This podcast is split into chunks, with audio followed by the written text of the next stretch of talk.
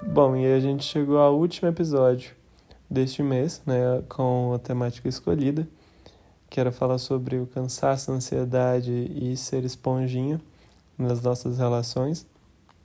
O episódio da semana que vem vai estar disponível no site, que é o joaquim4nibel.wordpress.com.br e vamos para o episódio dessa semana. Bom, uh, o tema esponjinha é, é bastante recorrente na minha vida, porque, como você já deve imaginar, uma pessoa que tem um constante sentimento assim de ansiedade, de se importar demais com o que está acontecendo no mundo à sua volta, a gente tende a pegar bastante dessas coisas para nós mesmos. E o quanto isso é prejudicial, porque a gente não consegue desenvolver quando a gente se sente assim, como se estivesse carregado com uma energia que a gente não consegue identificar e a gente fica se questionando: será que realmente isso me pertence? Eu não vou me aprofundar muito no sentido assim, espiritual da, da coisa, ou até mesmo propor soluções. Aqui é, sempre vai ser uma discussão né, sobre o assunto e como é, eu vejo isso no meu dia a dia. E assim, é, é, esse sentimento de ser esponjinha, ele incomoda bastante, porque assim como os outros sentimentos, os sentimentos de esponjinha, ele soma. Às vezes você está sentindo ansiedade e você ainda se sente uma esponjinha da turma ali.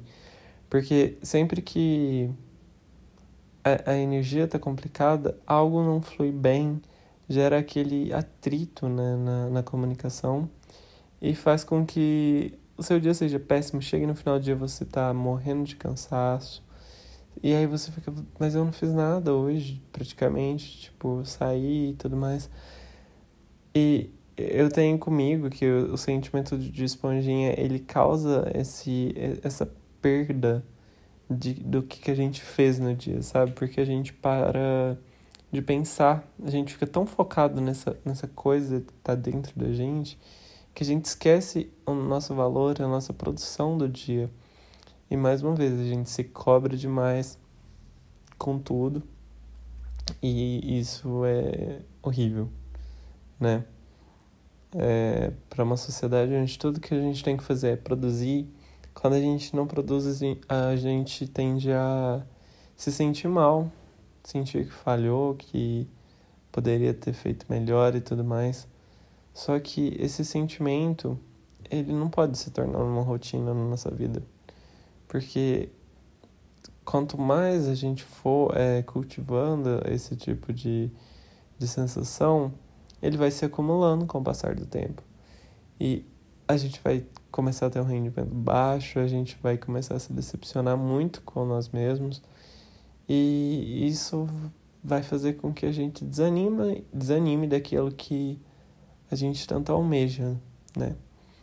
Então, é, a conclusão que eu tiro disso tudo é que a partir do momento que a gente começa a reconhecer todas as fontes de energia, de sentimento, de razão que trabalham em cima de nós, quando a gente reconhece elas e de onde vem, a gente começa a ter dias melhores, um bem-estar melhor, dias mais tranquilos, animados, o que não quer dizer que não vai existir um problema aqui ou ali.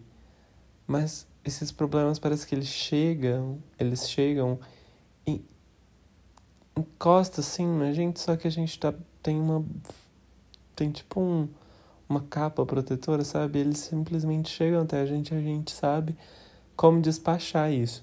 Então, mais uma vez eu bato na tecla de saber gerir as nossas emoções e sentimentos para que a gente consiga, né, fazer da no, do nosso corpo, né, um lugar melhor para para se viver, sabe?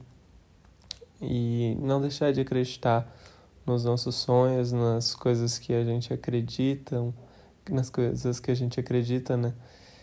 Então, essa é a mensagem dessa semana, sabe? Foi tudo que eu consegui ver que esse sentimento de esponjinha causa na gente, sabe?